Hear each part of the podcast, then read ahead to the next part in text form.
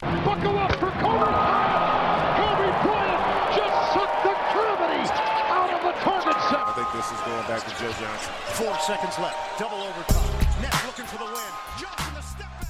Moin und herzlich willkommen zu einer neuen Episode ins, ich wollte gerade was los NBA sagen, jetzt bin ich schon wieder im YouTube-Modus. Natürlich zu einer neuen Folge ins, ach du Scheiße.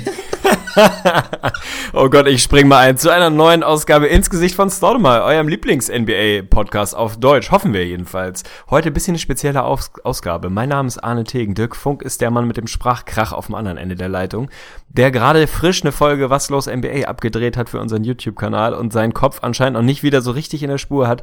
Ich kann es dir nicht übel nehmen, mein Lieber. Dein Output ist wirklich stabil. Vor allem deine, deine morgendlichen ja, de deine Frühphase, also du bist jetzt eigentlich nicht als klassischer Morgenmensch bekannt, mir jedenfalls nicht in den letzten Jahrzehnten. Bist zwar gerne früh wach, aber dann, ich sag mal, nicht unbedingt auf deinem Stimmungshoch, so. Von daher absolut stabil, dass du da jetzt echt jeden Morgen dich direkt irgendwie vor die Kamera zerrst, in stabilen Outfits und dein, ja, deine, deine Webshow, wenn man sie so nennen will, da raushaust, finde ich absolut großartig und hoffe, dir geht's trotzdem gut.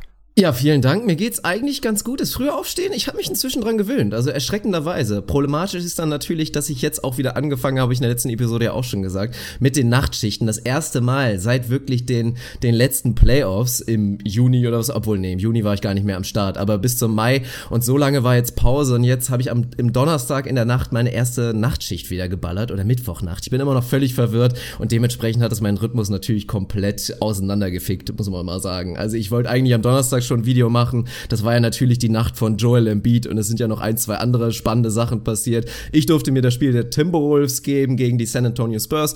Das war auf jeden Fall auch ganz nett und jetzt hast du richtig gesagt, habe ich mich heute Morgen hingesetzt, neues Video für YouTube abgedreht. Ist auf jeden Fall ganz stabil geworden. Natürlich bin ich auch auf die weiter anhaltende Winstreak der Boston Celtics angegangen. 14 Siege in Folge haben die Warriors geschlagen. Wir werden mit Sicherheit auch gleich drauf eingehen. Aber wir haben ja heute ein bisschen was Besonderes vor. Throwback-Episode könnte man fast sagen. Wir haben uns mal spontan entschieden, dass wir mal wieder ein paar Fragen mit reinnehmen, oder? Ja, richtig, ein spontanen Vögli, so haben wir ihn genannt. Die neuen Hörer werden wahrscheinlich sich fragen, was ein Vögli ist. Tatsächlich haben wir irgendwann mal äh, ja, ein Zusatzformat, wenn man so will, eingeführt, namentlich der Vögli. Der, ich glaube, wir haben immer gesagt, die Symbiose aus Community und uns, wie auch immer, im Sinne von, äh, wir werden hier so ein paar eigene Themen reinhauen, wie wir es in der normalen Ausgabe auch machen, aber vor allem wird der Vögli dominiert von Themen, die unsere Community gerade so beschäftigen. Vor allem natürlich die Facebook-Gruppe ins Gesicht von Staudemeyer NBA Talk. Wer da noch nicht Mitglied ist, aber Bock hat, sich mit anderen Leuten auszutauschen und irgendwie rumzudiskutieren, der sei da herzlich eingeladen. Da haben wir heute Morgen einen spontanen Fragenaufruf reingehauen und haben mal wieder unfassbar viele Fragen bekommen. Da werden wir nachher mal so ein bisschen durchreiten und ja, eure Themen hier mit aufnehmen, eure Fragen beantworten und uns da so ein bisschen dran langhangeln. Ich hab Bock auf jeden Fall. Ist lange her. Ich bin vor allen Dingen auch gespannt, weil ich mir die Fragen noch gar nicht angeguckt habe, hatte noch keine Zeit in unsere Gruppe reinzukommen. Aber ich kann mir vorstellen, dass da wieder ganz stabile Sachen natürlich passiert sind. Aber ich würde sagen, wir starten erstmal mit ein, zwei eigenen Themen, wenn du nichts dagegen hast. Und ja, wir müssen auch direkt anfangen mit den Boston Celtics, die tatsächlich in einem, ich habe schon fast gesagt, Playoff-ähnlichen Spiel. Also es war ein bisschen dreckig, sehr, sehr schmutzig, die Boston Celtics. Wenn man mit einer effekte Field Goal Percentage von 37 Prozent gegen die Golden State Warriors gewinnt, dann muss das eine stabile Defensivleistung gewesen sein, oder? Ja, absolut. Also ich würde sagen, hässlich, aber sehenswert ist so ein bisschen die Zusammenfassung für das Spiel. Ich habe es mir im kompletten Real Life bis eben nochmal reingezogen.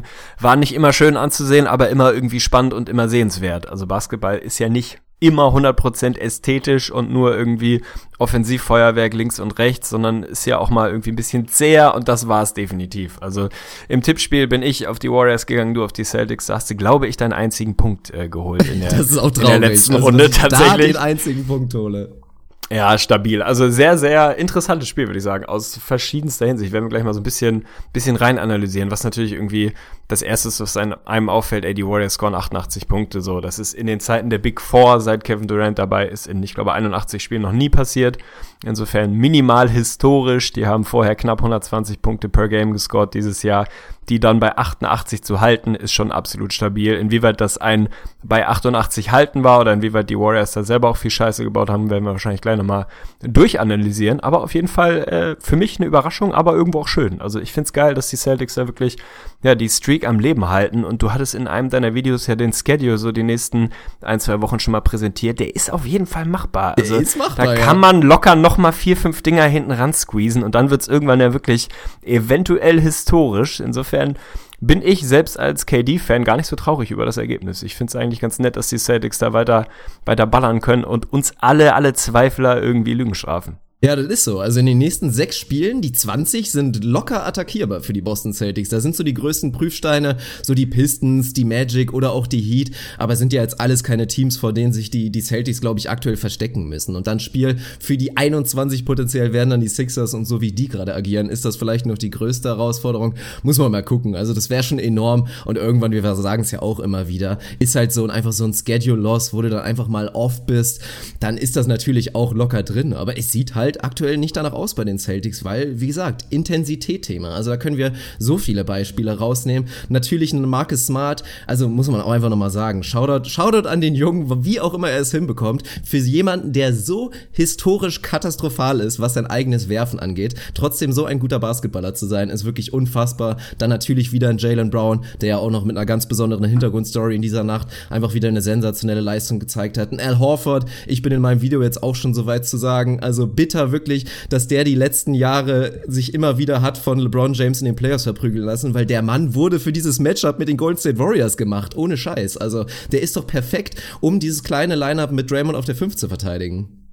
Ja, absolut. Also ich bin immer ein Riesenfan von Horford gewesen. Ist natürlich dann irgendwie nie zu diesem potenziellen Matchup gekommen und hat dann eben gegen die LeBron-Teams reihenweise aufs Maul gegeben, was irgendwo auch ein bisschen an Horford lag, der da nie so richtig seine Leistung draufgebracht hat. Gestern sah das wieder sehr, sehr gut aus.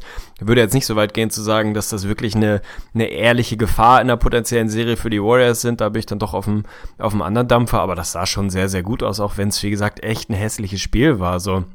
Die Warriors mit 17 geführt, glaube ich, zum höchsten Zeitpunkt. Wenn man sich so ein bisschen den Lead-Tracker anguckt, dann haben sie im Prinzip 95 Prozent des Spiels geführt und haben es dann hinten raus einfach verkackt. War ein interessantes Spiel, finde ich. Auf, auf taktischer Ebene, aus taktischer Sicht gab es da doch, doch so einige Takeaways. Also Brad Stevens hat nach dem Spiel gesagt, wenn irgendwie Clay und äh, Curry zusammen, ich glaube, 8 aus 32 oder so ähnlich schießen, ja, ey, dann sollten wir das Spiel auch gewinnen, weil das kommt nicht oft, respektive wahrscheinlich nie wieder vor. Also wenn man sie dann nicht schlägt, wann dann? Hat er sicherlich recht mit. Andersrum haben die Celtics selber irgendwie 33 Prozent aus dem Feld und 22 von draußen oder so ähnlich geschossen. Also da war jetzt auch nicht ewig viel Effizienz zu holen am offensiven Ende von beiden Seiten. Kein besonders gutes Spiel am defensiven Ende, würde ich sagen, von beiden. Ein gutes Spiel. Am Ende an der Freiwurflinie vor allem entschieden das Ding. Und mal wieder absoluten Respekt vor Brad Stevens und echt vor, vor den Cojones von Jalen Brown, Alter. Hatte nicht das effizienteste Spiel. Aber Energie ohne Ende, Bock ohne Ende, null Angst, das haben wir über den Jungen auch schon immer wieder gesagt. Selbst wenn der irgendwie 0 aus 5 startet, ballert der halt weiter. So, das ist einfach ein gutes Zeichen und hilft deinem Team im Zweifel auch weiter, wenn du dann irgendwann mal ein bisschen was triffst. Und der hat halt dann Feuer gefangen zwischendurch. Marcus Smart ist Phänomen, Alter, also offensiv nicht mit mehr Talent als wir beide gesegnet, aber natürlich einfach ein unfassbarer Plusspieler trotzdem, weil er einfach ein krass geiler Macker ist. Also die gewinnen das Ding wirklich komplett im Kollektiv im Moment, auch wenn vielleicht gestern Jalen Brown so ein bisschen rausgestochen hat. Im Prinzip hat da jeder irgendwie so seinen kleinen Beitrag geleistet. Und das ist, glaube ich, das Geheimnis der Celtics gerade. Da hat jeder eine klare Rolle, jeder hat richtig Bock, die sind immer mit Intensität dabei. Jeder weiß, was er zu tun hat und bringt da seinen kleinen Teil. Das ist nicht so top-heavy, wie man es vielleicht hätte denken können, dass Kyrie jetzt da so eine One-Man-Show macht. Der hat gestern auch kein Scheunentor getroffen und trotzdem schlägt sie die Warriors. Also absolut stabil. Kein Scheunentor getroffen, aber am Ende definitiv auch wieder Eier bewiesen. Also in einer sehr Absolut. schönen Isolation hat er sich ja da selber an die Linie geschickt, wurde da gefoult, äh, Call war auch vollkommen in Ordnung und hat das Spiel dann für die Celtics letztendlich auch wieder nach Hause gebracht. Aber für Jalen Brown, alle, die es jetzt nicht mitbekommen haben, muss man einfach nochmal erwähnen. Also der Junge, dass der in dem Spiel so dann agiert auf dem Court, nachdem er wegstecken musste, hat er nach dem Spiel dann offenbart, dass er, hat ihn zumindest so genannt, sein bester Freund wirklich unmittelbar vor dem Spiel verstorben war, sich dann aber dafür entschieden hat zu spielen, weil er natürlich wie man es oft so hört, gedacht hat, ja, er hätte bestimmt gewollt, dass ich spiele und dann so, also pff, wirklich sein Herz auf dem Court gelassen hat, unfassbare Leistung und das geht dann nur mit einher aktuell, worüber wir auch gesprochen haben im Zuge der ganzen Hayward-Geschichte. Also es war halt Blessing in disguise, weil die Celtics einfach zusammengerückt sind als Team. Also die sind aktuell wirklich eine absolute Einheit, sonst ist das wirklich auch absolut unmöglich, 14 Spiele hintereinander zu gewinnen, wenn es nicht im Team einfach aktuell stimmt. Und in gewisser Weise haben sie es mit Sicherheit auch für den guten Jalen Brown gemacht und ja, einfach in, in der Geschichte bei so einer traurigen Sache eine überragende Story. Absolut und alleine deshalb hat, glaube ich, fast jeder gestern auch ein Stück weit für die Celtics geroutet. Die Golden State Warriors Hater, die es da draußen gibt, sowieso. Aber ich glaube auch so der leidlich neutrale Fan wie ich fand das dann irgendwie auch ganz schön, dass das Ding dann in Richtung Celtics und Jalen Brown, die da anscheinend eine schwere Situation hatten, rübergegangen ist. Was ich so rein, äh, rein taktisch noch irgendwie ganz spannend fand, war, äh, ich glaube, ging wahrscheinlich jedem so, so typischer Eye-Test, so Spiel geht los, brutale Pace. Also erstes Viertel, beide extrem am Laufen, extrem am Ballern, viele Early Shot Clock Dinger. Also da war die Pace dann bei 107 angekommen, glaube ich, im gesamten Viertel. Das gewinnen die Warriors mit 10. Und dann ist im Prinzip genau das passiert, was wir immer, immer wieder gesagt haben, was ich auch, glaube ich, immer wieder gesagt habe, dass für mich das nach wie vor einfach der falsche Weg ist. So, du wirst die Warriors in ihrem eigenen Game nicht schlagen. So, du kannst die da nicht schlagen. Wenn das Spiel schnell ist, wenn es viel Transition ist, wenn es hin und her geht, wenn es viele Shot Attempts gibt, dann schlägst du sie einfach nicht. Du wirst das Spiel hässlich machen müssen. Du wirst es ein bisschen langsam machen müssen, ein bisschen dreckig machen müssen, musst ihn versuchen, die Transition wegzunehmen durch gute Defense, aber natürlich auch durch eine eigene langsame Offense, wenig Turnover und so weiter und so fort. Und das haben die Celtics gestern einfach gut hingekriegt. So, Pace ist kontinuierlich runtergegangen, im zweiten Viertel bei 100 angekommen, im dritten auch ungefähr bei 100, im vierten dann bei 95. So, die Warriors gewinnen ein Viertel, das deutlich und das war das mit der mit Abstand höchsten Pace. Und als es die Celtics geschafft haben, da so ein bisschen ihren Stempel aufzudrücken, da haben sie es dann auch geschafft, die Warriors so ein bisschen zu stoppen. Die hatten trotzdem ihre kranken Runs zwischendurch und müssen das Spiel trotzdem neun aus zehn Mal gewinnen, weil sie es einfach in der Hand hatten und du nicht, nicht oft einen 19 zu 0 Run gegen die Warriors hinlegst, wie es die Celtics gestern gemacht haben.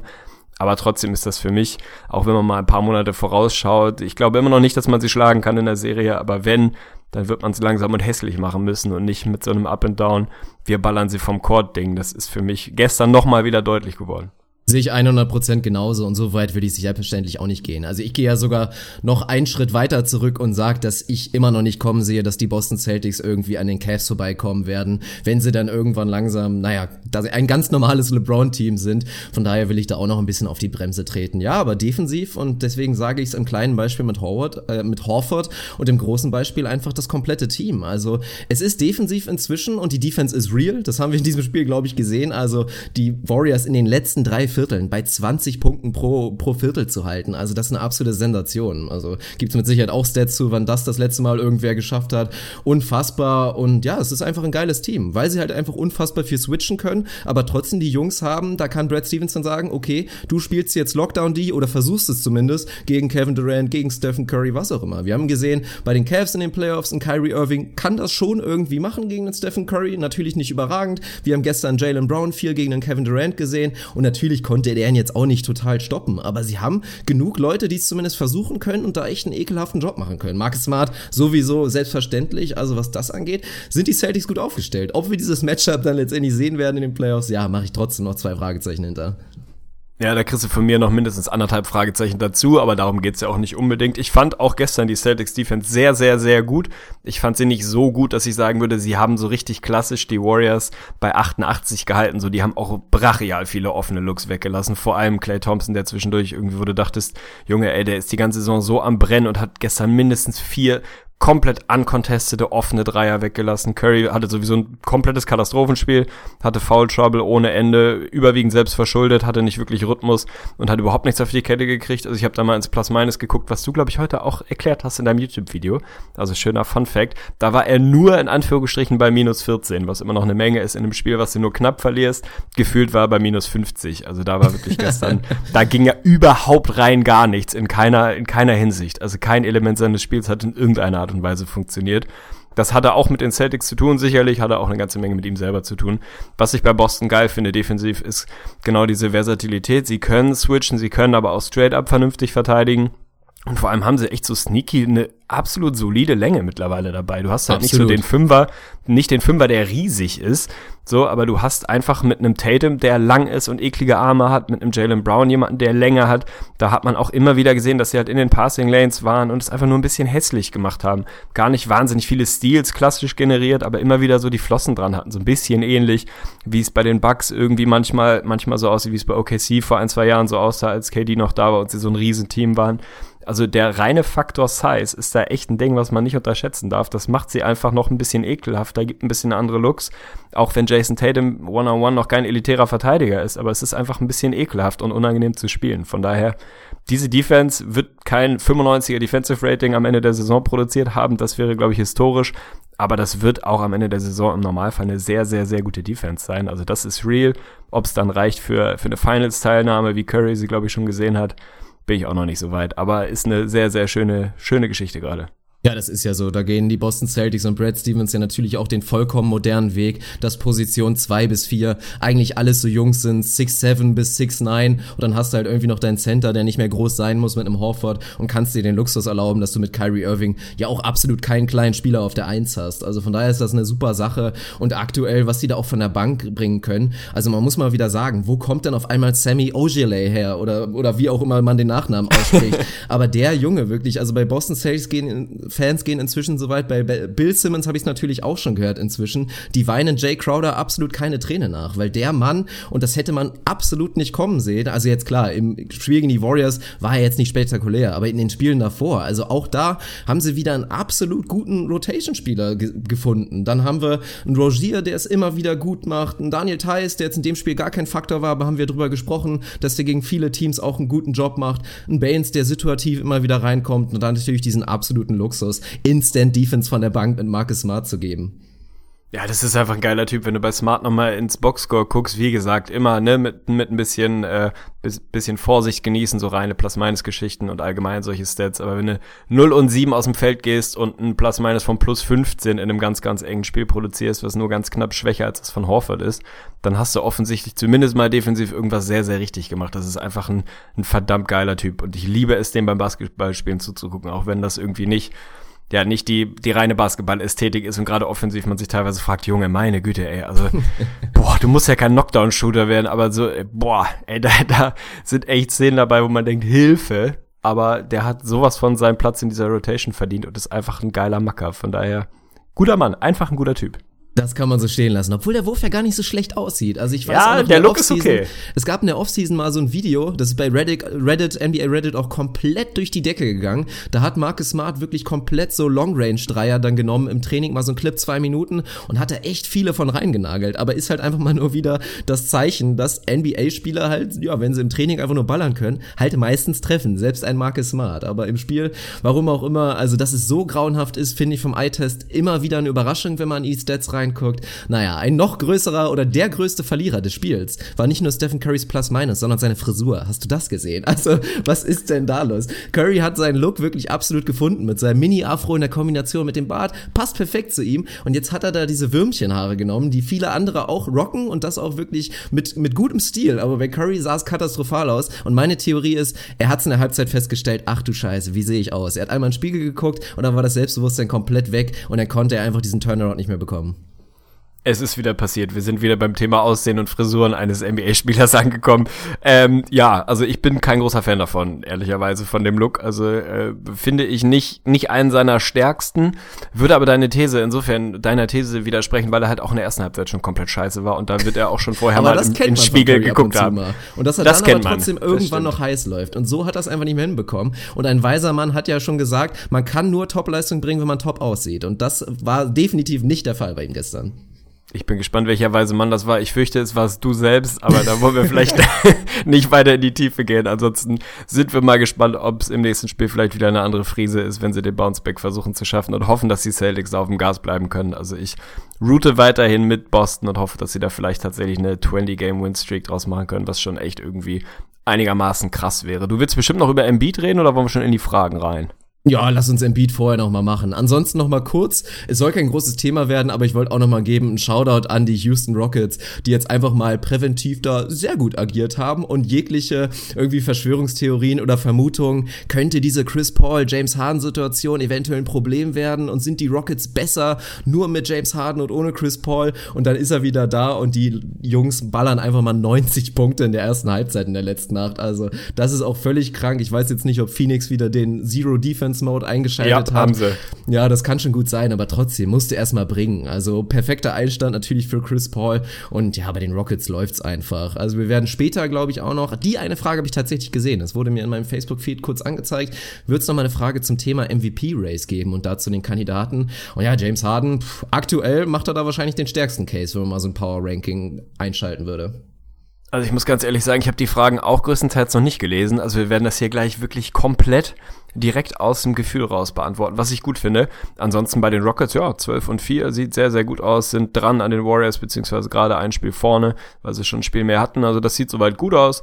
Der Fit mit Chris Paul und James Harden, der wird funktionieren. Das finde ich auch nicht weiter überraschend. Ich finde es schön, dass es jetzt im ersten Spiel nach Verletzung irgendwie wieder direkt ganz gut aussah, dass ja, dieser Luxus, die beiden zu staggern und zu sagen, ey, einer von den beiden, ein Future Hall of Fame Point Guard oder Guard, wie auch immer man es ausdrücken will, will, wird auf jeden Fall immer auf dem Platz stehen, ist einfach ein Luxus, den haben nicht endlos viele Teams. Von daher sehr, sehr geil. Ich muss aber auch ehrlich sagen, so gern ich äh, Daryl Morey mag und so gern ich auch den, den Style der Rockets an sich mag, mir wird's echt zu viel. Also ich kann mir das nicht mehr gut angucken. Diese 44 Three-Point-Attempts per Game sind irgendwie 13 oder 12 mehr als vom zweitmeisten Team. Es hat absolut seine Berechtigung. Es macht Sinn, wenn du ihn einigermaßen vernünftig triffst, dann ist das mathematisch ein völlig vernünftiger Weg. Und ich will da überhaupt nichts wegnehmen, auch kein Credit wegnehmen. Ich find's echt nicht mehr schön anzusehen mittlerweile. Mir, mir, bei mir ist es jetzt ein Schritt zu weit gegangen. Also es geht wirklich einen drüber. Ich habe irgendwie drei, vier, fünf Rockets Games dieses Jahr gesehen und jedes Mal dachte ich ja, pff, also ist irgendwie cool. Ich will da gar nicht irgendwie groß kritisieren, nur ich kann's mir echt nicht angucken. Dieses up and down, ballern, fliegen lassen, jedes Mal in jeder Possession. Einfach komm, lass fliegen, lass fliegen, lass fliegen, lass fliegen. Und am Ende treffen wir halt irgendwie 32 Prozent und sind dann gut und gewinnen das Ding oder halt nicht, dann nicht. Ich tue mich im Moment ein bisschen schwer damit, aber äh, soll nicht heißen, dass sie nicht genauso weitermachen sollen. Das macht absolut Sinn. Ich finde es nur im Moment echt nicht, nicht so schön anzusehen. Das war bei mir in der letzten Saison ehrlich gesagt schon so und es wird halt nicht besser. Also das ist, ich weiß nicht, ob du dich erinnerst, bestimmt oder ich hoffe mal, das ist wie bei Captain Tsubasa damals. Da gab's auch diese eine Episode, da haben sie gegen so ein Team gespielt, was auch komplett rein mathematisch und das wurde die ganze Zeit von Computern analysiert und die haben genauso gespielt. Also ich glaube, es war sogar eine Robotermannschaft, ich bin mir gar nicht sicher, die dann unschlagbar waren, so wie es die Rockets halt auch manchmal sind, wenn die Offensive einfach rollt, aber dementsprechend ist es natürlich auch so, dass man nie zu 100% gegen sie routen wird, weil man dann immer hofft, dass der Tsubasa in dem anderen Team irgendwie einen Weg findet, dass man die irgendwie schlagen kann. Oder ich hoffe, ich blamier mich gerade nicht und dass es nicht bei den Kickers war. Ich bin mir nicht ganz sicher. Könnte bei beidem gewesen sein, aber ich hoffe, einige Hörer wissen, was ich meine. Nee, das ist halt das Ding. Also wunderschön finde ich es absolut auch gar nicht. Ich gucke die Rockets auch nicht so gerne. Ja, aber der Erfolg gibt ihnen recht, was will man sagen? Ja, absolut. Und zur MVP-Diskussion und auch James Harden kommen wir definitiv gleich nochmal, weil das eine der ersten Fragen war, die wir, ich glaube sogar die erste, die wir heute bekommen haben. Also das können wir gleich machen. Du kannst noch einmal kurz deine Mütze, deine Lokführermütze aufsetzen, die Tür zum Embiid-Hype-Train aufmachen, dich reinsetzen und mir sagen, wie heftig du die Leistung von dem Jungen fandest und was da gerade eigentlich passiert. Ja, Hakim, The Dream hoch zwei, würde ich mal sagen. Nee, das war absolut krank. Also ich durfte das Spiel leider nicht komplett sehen, hab, nachdem ich meine Analyse geschrieben habe zum Spurs Timberwolves Spiel, habe ich aber natürlich noch einige Momente gesehen und habe mir im Nachhinein natürlich alles gegeben. Ja, was soll man sagen? Der Typ ist einfach absolut unstoppbar und sollte, wenn seine Gesundheit es erlaubt, eigentlich definitiv contenten für den Titel bester Center aller Zeiten, wenn der so weitermacht, weil er nun mal alle Skills hat und das hat er in dem Spiel auch präsentiert. Elitäre Post-Up-Moves, wirklich diesen Dream Shake, der ja, fast noch ein kleines bisschen schöner aussieht als bei Hakim damals. Naja, das kann man vielleicht strittig sehen, aber er hat einfach alles. Er hat den Outside-Shot, er hat Dribble-Moves. Ich meine, diesen einen Euro-Step, den er da auch gemacht hat zum Korb hin. Absoluter Wahnsinn. Also völlig unfassbar. Ich fand auch schön die Kommentare von Brad Brown nach dem Spiel, dass er halt gesagt hat, ja, dass Embiid halt auch manchmal ein Problem für ihn ist, weil er eigentlich ja mit viel Pace spielen will mit den Sixers. Macht ja auch Sinn natürlich mit dem Ben Simmons und mit den Shootern drumherum. Bloß dann stellt man halt fest, okay, wir haben halt Joel Embiid und wir könnten ihm original jede Possession am Block einfach den Ball geben und ihn machen lassen. Ja, ist absolut spektakulär. Also ich, was ich an dem Typ am meisten feier, ist neben seinem Social Media Auftritt, was auf jeden Fall großartig ist, äh, ist es genau diese Versatilität. So, der scored halt nicht, wie viele Punkte waren es, keine Ahnung, 43 oder was, 46. egal. 46, guck an. Ähm, der scored sie halt auf sieben verschiedene Art und Weisen so. Und das finde ich halt an, an NBA-Jungs immer geil, erst recht an Big Men, wenn sie halt einfach sehr diverse Skills haben. Das ist bei ihm einfach super krass. Der postet dann, äh, scored aus dem Post ab, kannst ihm ein Face abgeben, kannst ihm, ihm draußen das Ding geben, kannst machen, was du willst im Prinzip. Dazu verteidigt er einfach noch, noch sackgut. Also ist einfach ein, ein, Typ, der mehr oder weniger jeden Skill hat, den du heutzutage von einem NBA-Spieler, von einem Big Man irgendwie erwarten kannst. Und man kann einfach nur hoffen, dass der Kerl fit bleibt. Dann ist das auf jeden Fall ein potenziell historisch gutes Niveau, was er da hinlegt. Gibt einfach nichts, was er nicht kann. Und das finde ich einfach unfassbar großartig zu sehen. Mal schauen, wie lange oder wie viele Spiele er dieses Jahr wirklich auf dem Platz steht. Also wenn da irgendwie die, weiß ich nicht, die 60 plus vielleicht stehen kann, was schon echt ein Stretch wäre zum letzten Jahr, dann äh, sieht bei den Sixers sehr, sehr gut aus mit den Playoffs. Wir haben sie, glaube ich, auch an acht irgendwie gehabt. Wenn das funktionieren kann und er weiter so fit ist wie bisher, bisher sieht es ja wirklich so aus, als würde es da keine Riesenprobleme geben, dann äh, haben wir da eine rosige Zukunft. Ich habe auf Twitter gesagt, tatsächlich Embiid und äh, Simmons könnte der beste One-Two-Punch seit Bob, äh, Bobby Portis und Nikola Mirotic bleiben. oh und Gott. dabei bleibe ich, ohne Scheiß. Also da, der, das haben sie im Tank, da bin ich mir sicher. Das ist sehr schön. Ja, du hast bei Twitter ja auch genug Liebe bekommen für diesen sehr schönen Tweet. nee, es ist einfach Hammer. Also auch dieses Deadline. Es waren ja nicht nur 46 Punkte und 15 Rebounds. Es waren halt auch noch sieben Assists und sieben Blocks. Also unfassbar. Noch nie da gewesen. Also zumindest seitdem Basketball Reference die Stats mit in der Datenbank hat seit 63. Hat diese Stats noch niemand aufgelegt und ja, wundert auch keinen. Und dann ist es halt auch noch so ein überragender Typ. Nach dem Spiel ist das erste, was ihm einfällt, direkt wieder einen Shot Richtung Hassan Whiteside zu geben. Sagt er nur so, ja, ich hätte hätte gern Quadruple-Double mit Blocks gehabt. Shoutout an Hassan Whiteside.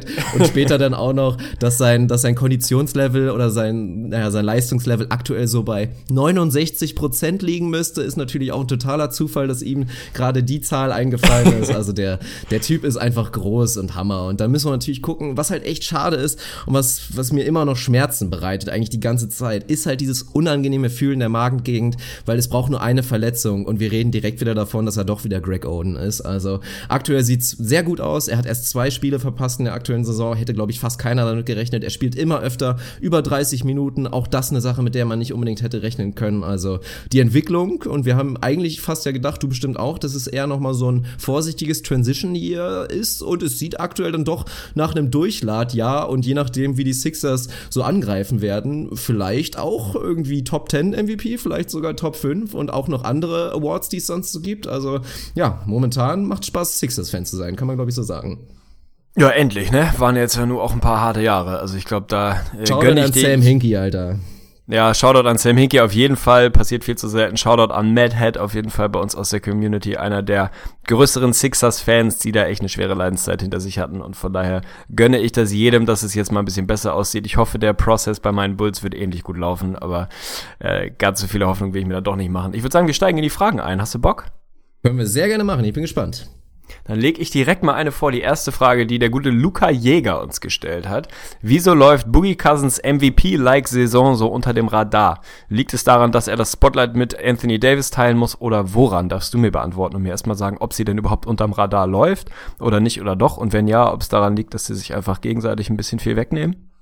Ja, läuft komplett unterm Radar, aber halt nicht nur DeMarcus Cousins. Und da kommen wir wahrscheinlich schon auf den Punkt, ja, klauen sich vielleicht so ein bisschen das Spotlight. Über Anthony Davis redet auch keiner. Und der ist zwar was Points per Game angeht und auch so Real Plus Minus, da ist ja DeMarcus Cousins, glaube ich, aktuell Zweiter in der kompletten NBA, also unfassbar, damit hätte man auch nicht gerechnet, aber Anthony Davis spielt gerade auch, zumindest shooting-technisch, eine absolut historische Saison, also irgendwie 55, 40 und irgendwie 80, wahnsinnig gut, aber ich habe mich selber auch dabei ertappt. Ich habe noch nicht so viel mitbekommen von den Pelicans. Zum MVP-Case wirklich explizit, ja, ist halt, glaube ich, einfach das Problem, dass es ein, zwei Storylines gibt aktuell, die einfach größer sind. So die Rockets, dann redet man natürlich aktuell über die Celtics eher und mir reicht jetzt so ein 8 und 7 Rekord, wenn wir das jetzt potenziell hochrechnen, würde mir persönlich dann auch nicht reichen, um jetzt da einen echten MVP-Case zu machen. Aber dennoch, ja, muss ich sagen, absolutes Shoutout. So wie DeMarcus Cousins spielt, macht man sich doch Hoffnung, dass dieser One-Two-Punch und dann mit ein bisschen Gemüse ab den nächsten Jahren dann reichen könnte, vielleicht bei den Pelicans irgendwie irgendwann. Ja, sehe ich ähnlich, beziehungsweise ich finde ehrlich gesagt nicht, dass es wirklich groß unterm Radar läuft. Also ich weiß, es ist ja natürlich immer ein bisschen schwer, Finger drauf zu legen, was heißt unterm Radar oder nicht unterm Radar. Ich finde schon, dass man relativ gut wahrnimmt, dass Boogie mal wieder eine individuelle Monster-Saison spielt.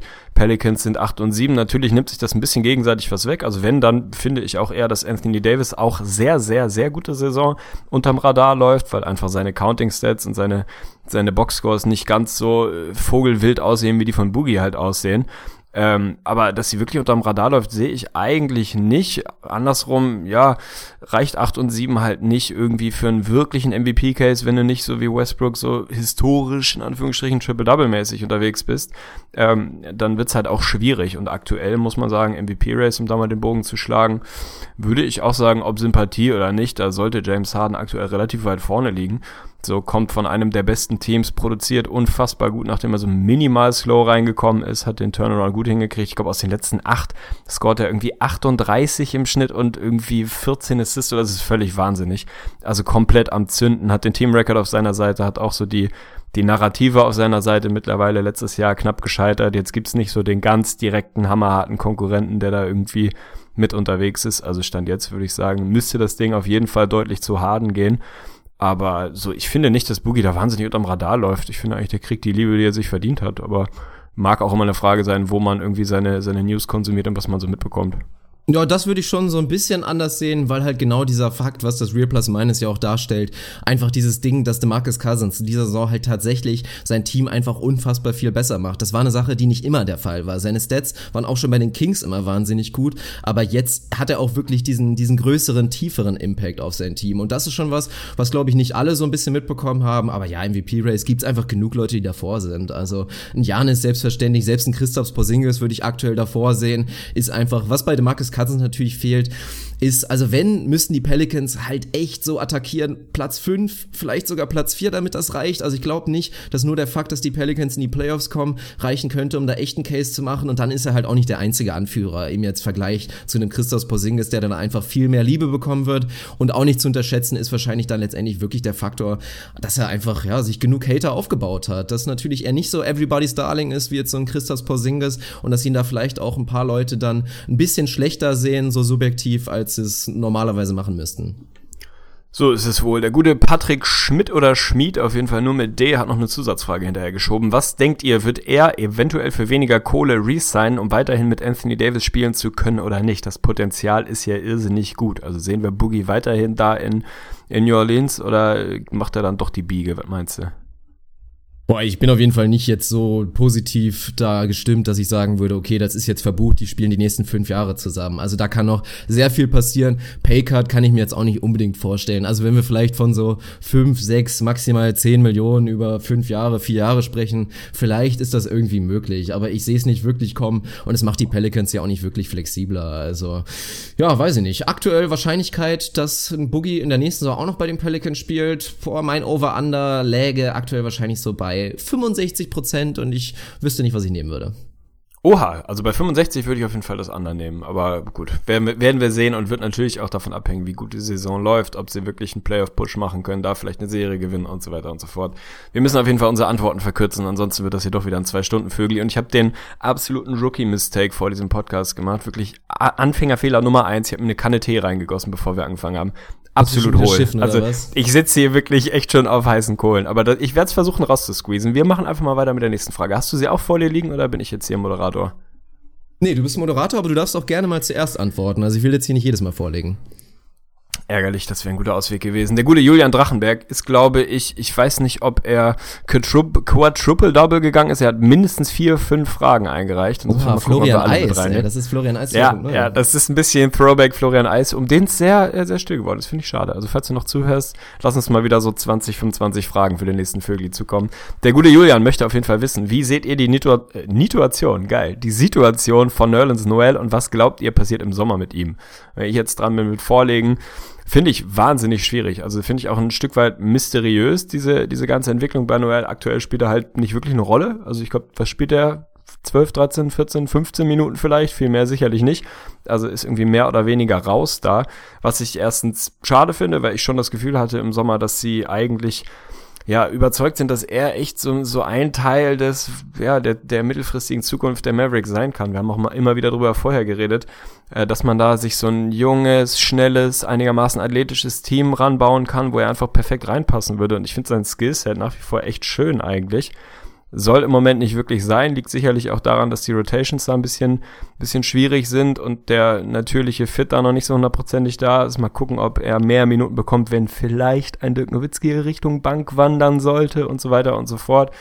Im Sommer, äh, jetzt äh, zur nächsten Saison, das wird verdammt schwierig. Also, Stand jetzt finde ich das Over-Under, dass Nerlens Noel bei den Mavs bleibt. Mittelfristig würde ich wahrscheinlich bei 35 ansiedeln und eher das Under nehmen. Also ich Oha. rechne im Moment nicht damit. Ja, ich finde also auch alle Aussagen, die man von beiden Seiten da hört, das wirkt jetzt irgendwie nicht mehr so nach, hey geil, da haben wir irgendwie potenziell unseren Center für die nächsten Jahre gefunden und freuen uns aufeinander. Die Vorgeschichte jetzt mit dem Vertrag irgendwie angeboten, zurückgezogen, hin und her, doch, nein, weiß ich nicht, vielleicht macht es, glaube ich, auch nicht unbedingt einfacher. Also der wird den Markt testen und ob es dann für die Mavs reicht, ich, ich weiß es nicht. Also ich würde es mir nach wie vor wünschen, weil ich den Kerl immer noch geil finde von seinem Skillset und mir auch vorstellen kann, dass der zusammen mit so einem Harrison Barnes, Dennis Schmitz Junior, der irgendwie sneaky geil, athletisch und schnell unterwegs ist, dass das schon irgendwie funktionieren kann. Die drei zusammen reicht mir jetzt auch noch nicht als Core, um zu sagen, da wächst wieder ein richtig gutes Playoff-Team ran. Aber den Fit finde ich eigentlich ganz charmant. Von daher würde ich mir wünschen, dass sie es irgendwie hinkriegen, ihm wieder mehr Minuten zu verschaffen, das auf dem Platz auch irgendwie funktional hinzukriegen und ihn dann nächstes Jahr irgendwie langfristig zu binden. Im Moment finde ich, sieht es nicht unbedingt so aus. Ist eine ganz schwierige Situation. Also, ich glaube, was man sieht, ist einfach, dass Rick Carlisle und Nerlens Noel 0% kompatibel sind. Jo. Also, Spielertyp und vor allen Dingen Charaktertyp Nerlens Noel ist jemand, auf den hat Rick Carlisle eigentlich überhaupt keinen Bock. Also, der wird mit Sicherheit im Training, im Spiel seine Eigenarten haben, ja, die so einen Rick Carlisle tierisch ankotzen. Und Rick Carlisle guckt natürlich dann auch zu einem Nerlens und denkt sich, ja, Junge, wer bist du, dass du hier einfach so eine Spirenzchen machst? So, das kannst du dir überhaupt nicht leisten. Du hast in der NBA noch nichts gezeigt. Andersrum bin ich fest davon überzeugt, dass Nerlens Noel denkt, dass er der beste Spieler der Dallas Mavericks ist. Also das kann ich mir sehr gut vorstellen. Und es ist einfach eine schwierige Situation. Also ich finde schon, oder ich beziehungsweise ich finde eigentlich nicht, dass die Dallas Mavericks sich das leisten können aktuell. Also dass sie, die sind einfach sportlich so schwach aufgestellt, dass sie so Nerlens eigentlich behalten müssten und dem auch die Chance geben müssten, sich zu entwickeln. Deswegen ist das eigentlich schon ziemlich katastrophales Player-Management. Das wird nicht nur an den Mavs und an Rick liegen, sondern halt auch zum großen Teil ja am Charakter von Nerlens Noel. Aber ich weiß nicht ganz so, wie das ist. Eventuell gibt's ja die Verschwörungstheorie, dass das vielleicht so ein bisschen so ein bewusster Plan ist, dass die Dallas Mavericks ihn mit Absicht ein bisschen schwächer aussehen lassen und ihm vielleicht auch nicht so ganz die Minuten geben, weil andersrum, wenn jetzt ein Nerlens 30 Minuten spielt und tierisch durchlädt, dann kriegt er halt Max-Offer oder nah an der Max-Offer von anderen Teams. Und so sieht's hier aktuell dann doch so aus, oha, da lassen die anderen Teams vielleicht auch eher die Finger von. Und die Mavs haben eine Chance, dann doch nochmal einen ordentlichen Discount zu bekommen im Vergleich zu dem 4 Jahre 70 Deal, den sie ihm scheinbar Angebot hatten, vor, angeboten hatten vor dem Sommer. Also du kriegst auf jeden Fall nächste Woche mal NBA Reddit Verbot oder musst zumindest den Verschwörungstheoriebereich Die ist von auf mir selber die Portal mal Verschwörungstheorie, meiden. die habe ich Ah, nicht okay. da gelesen. Ich nehme nicht alle Quellen nur von NBA Reddit, also so schwach ist es doch nicht. Alles in Ordnung. Dann springen wir eine Frage weiter. Der gute Tobi Weißfeld, ich gehe jetzt übrigens einfach chronologisch durch, insofern nicht, dass sich da jemand irgendwie benachteiligt fühlt. Glaubt ihr, dass die Knicks ernsthafte Chancen auf die Playoffs haben oder ist das momentan nur ein glücklicher Lauf? Wir haben es, glaube ich, im letzten Podcast schon beantwortet. Hat sich deine Meinung da revidiert? Kann Porzingis die Knicks wirklich in die Playoffs tragen? Und wenn ja, gibt es dann mehr als so ein Anthony Davis vor ein paar Jahren gegen die Warriors so einen netten Sweep und dann hast du mal Playoff-Luft äh, geschnuppert oder können die Knicks wirklich irgendwie eklig sein und vielleicht eine Serie gewinnen? Nee, das sehe ich absolut nicht kommen. Also ich sehe die Knicks nicht weiter steigen als jetzt irgendwie maximal Platz 6 oder so. Und wenn ich dann zu den potenziellen Top 3 gucke im Osten, sind die dann für mich zu gut, dass die Knicks da irgendwie eine ernsthafte Chance haben. Und ich glaube schon, dass das auch so ein bisschen so eine Blase ist bei den Knicks gerade, weil die sind so ein klassisches Team, werden aktuell von jedem unterschätzt. Noch kein Team hat jetzt irgendwie wirklich groß Frank Nilikina gescoutet oder auch die ganzen anderen Rollenspieler der Knicks. Und sobald das irgendwann passiert und die Teams so ein bisschen ernsthaft in dieses Matchup reingehen mit einem Team der Knicks und gerade auch potenziell für die Playoffs, sehe ich sie dann doch deutlich schwächer. Also es ist wunderschön, was gerade passiert, gerade mit Christoph Porzingis, aber auch drumherum. Aber ich denke, so halt ein Erstrunden aus ist schon so die Ceiling dieser Knicks. Ja, bin ich dabei. Also wahrscheinlich wäre ich fast noch ein Stückchen kritischer, aber mal schauen. Also Können auch ich würd's locker wünschen. das haben wir in der letzten Ja, Episode ja, ja. gesagt. Also aus Genau, ich glaube auch.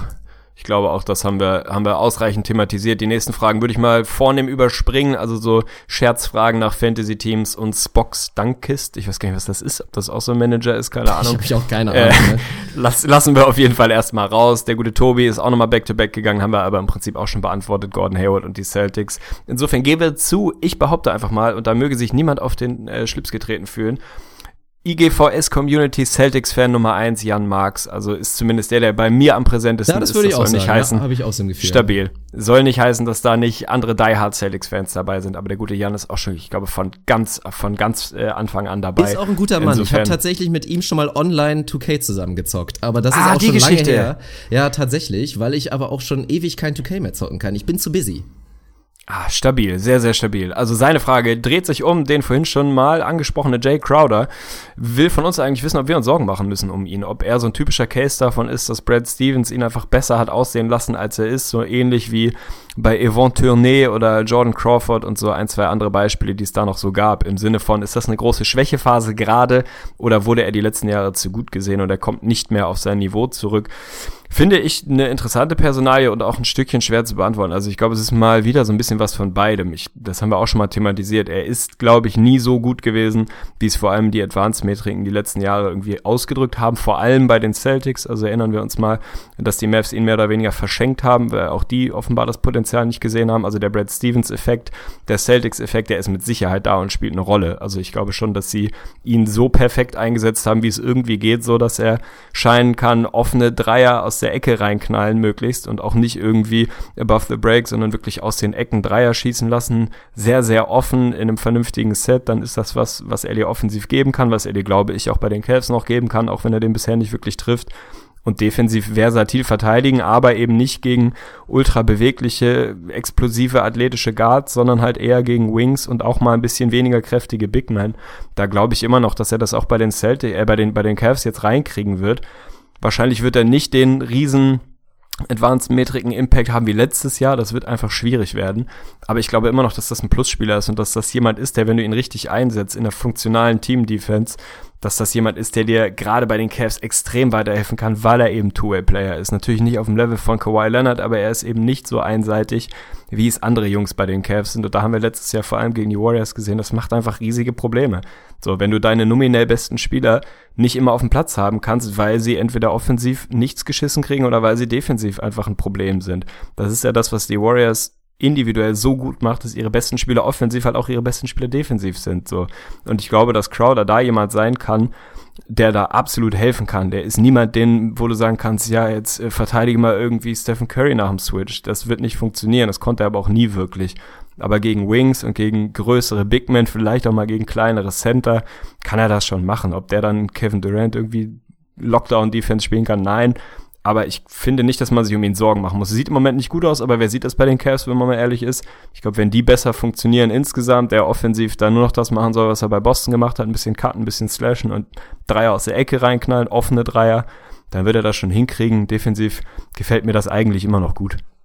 Ja, er ist einfach ein Systemspieler, also darauf läuft es hinaus. Absolut. Und da ist er offensiv von abhängig und auch defensiv. Und bei den Cavs gibt es kein System und deswegen sieht er da gerade auch so schwach aus und hat auch nicht diesen Impact. Und da kommen wir halt bei dieser ganzen Real Plus Minus Diskussion wieder auf den, ja, auf das Fazit, was man immer schließen muss. Nur weil er da Top 10 ist, heißt das selbstverständlich nicht, dass er Talentlevel Top 10 Spieler der NBA ist. Aber dieses, dass er ein unfassbarer Plusspieler sein kann für ein Team, wenn das System stimmt und wenn es einfach auf sein Skillset angepasst ist, das ist zu 100% so und das wird er auch bei den Cavs wieder haben, sobald es da ein kleines bisschen besser läuft. Also ich fand es auch witzig im Zuge meines, meines Videos heute, in dem ich ja auch natürlich auf Real Plus Minus, auf Plus Minus eingegangen bin, habe ich auch noch mal einen alten Artikel gefunden über Jay Crowder bei den Mavs. Und da hat sich ein Mavs-Portal auch da schon tierisch drüber aufgeregt, dass ein Jay Crowder ja nach Real Plus Minus so super ist, weil der war da schon bei den Mavs damals ein Real Plus Minus König und meinten also, ja, das liegt ja nur daran, weil er immer mit Dirk Nowitzki zusammenspielt in den Banklineups und der macht doch gar nichts. Aber inzwischen ist die Sample Size so groß von ihm einfach als Plusspieler,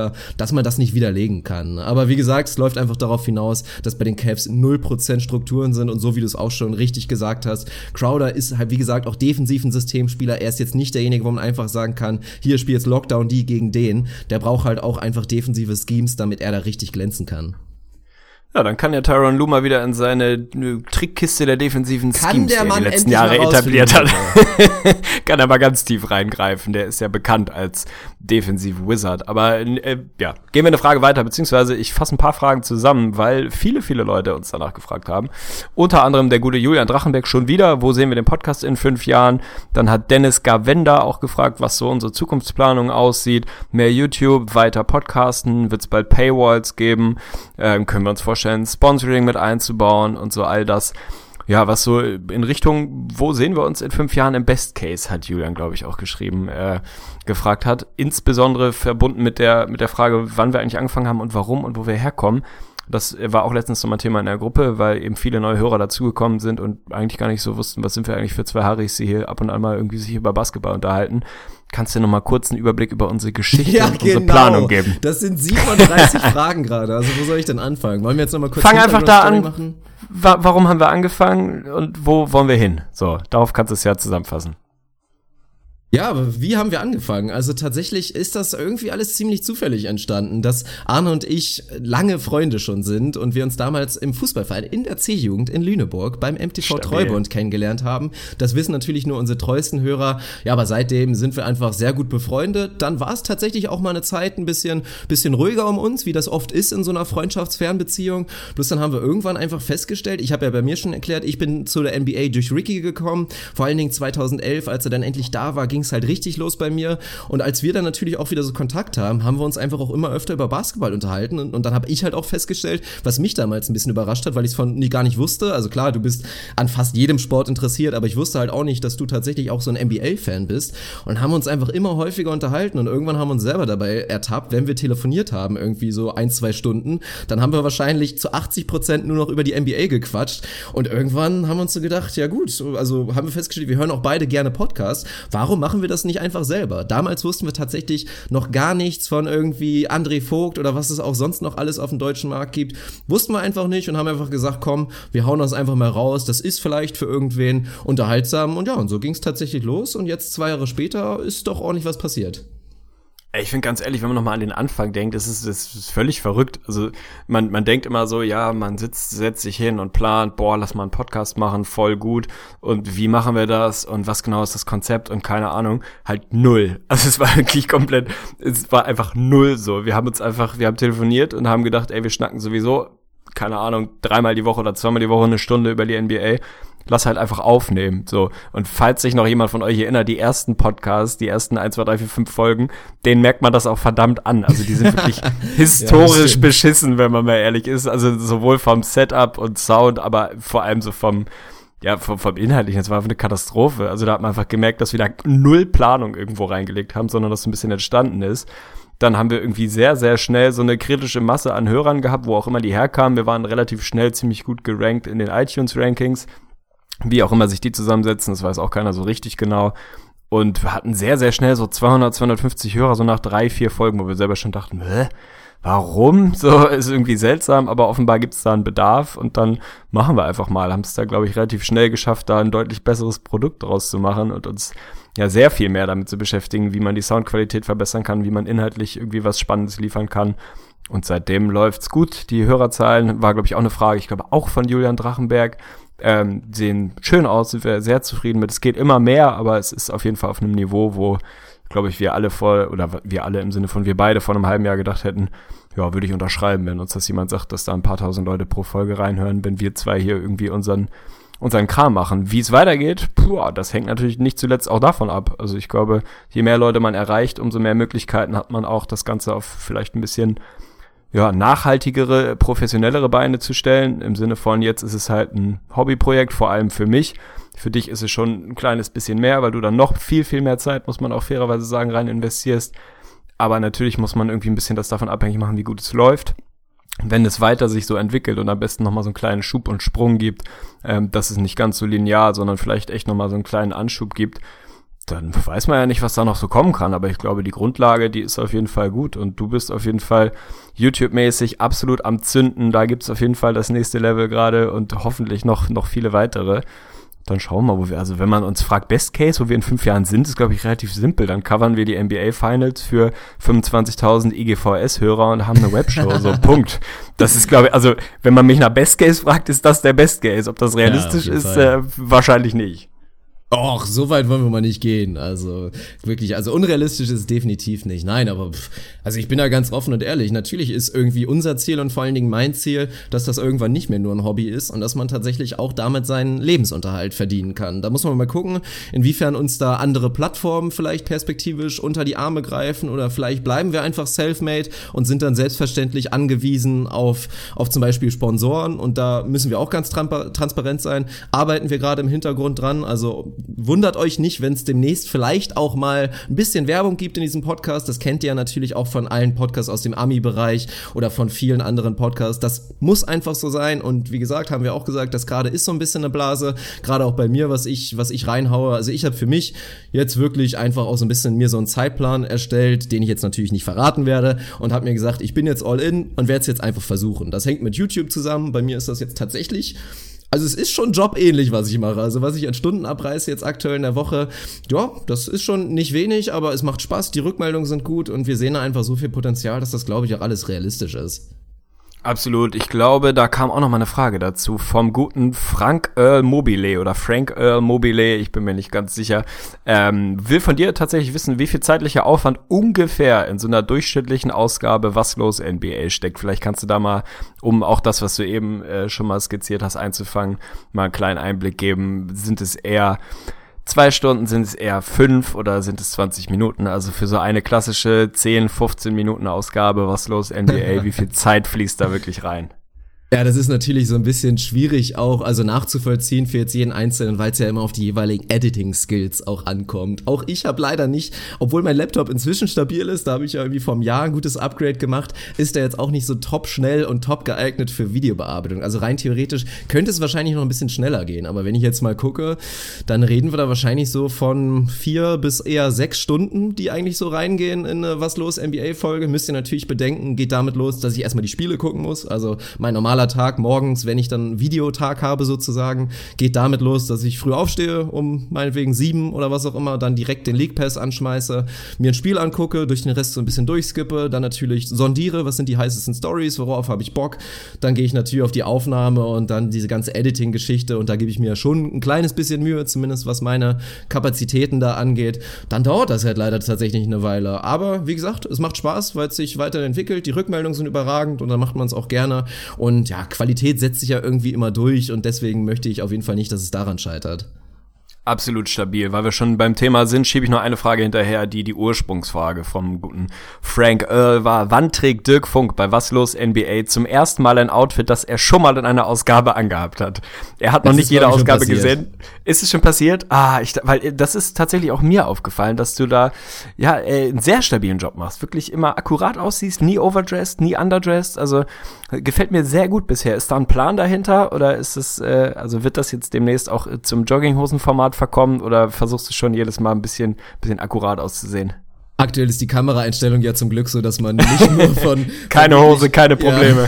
Ja. Weil da ist jetzt, also was da alles angeht, bin ich definitiv immer underdressed. Aber nee, es gehört ja ein bisschen dazu. Also wenn ich jetzt jedes Mal irgendwie mal das Gleiche anhabe, wäre es ein bisschen ärgerlich. Ich muss dringend mal in Caps investieren. Weil tatsächlich jede einzelne Cap, die ich besitze, hat einen Grünton irgendwie mit drin. Und das bedeutet, weil ich aktuell natürlich auch meinen Greenscreen benutze, kann ich halt diese Caps nie aufziehen. Und manchmal, vor allen Dingen morgens, dann habe ich jetzt nicht noch Bock, mich mich irgendwie jetzt groß hübsch zu machen oder mir die Haare zu machen, und das gehört ja irgendwie schon auch ein bisschen mit dazu, würde ich gerne meine Cap aufsetzen, geht aktuell nicht. Aber auch da, ich werde mir irgendwann mal hier, so kennt ihr ja auch von irgendwelchen Podcasts, die dann so einen Anzugsponsor haben, ich werde mir mal einen Hemdsponsor holen, damit ich mal schön so 20 Hemden bekomme und immer was anderes anziehen kann.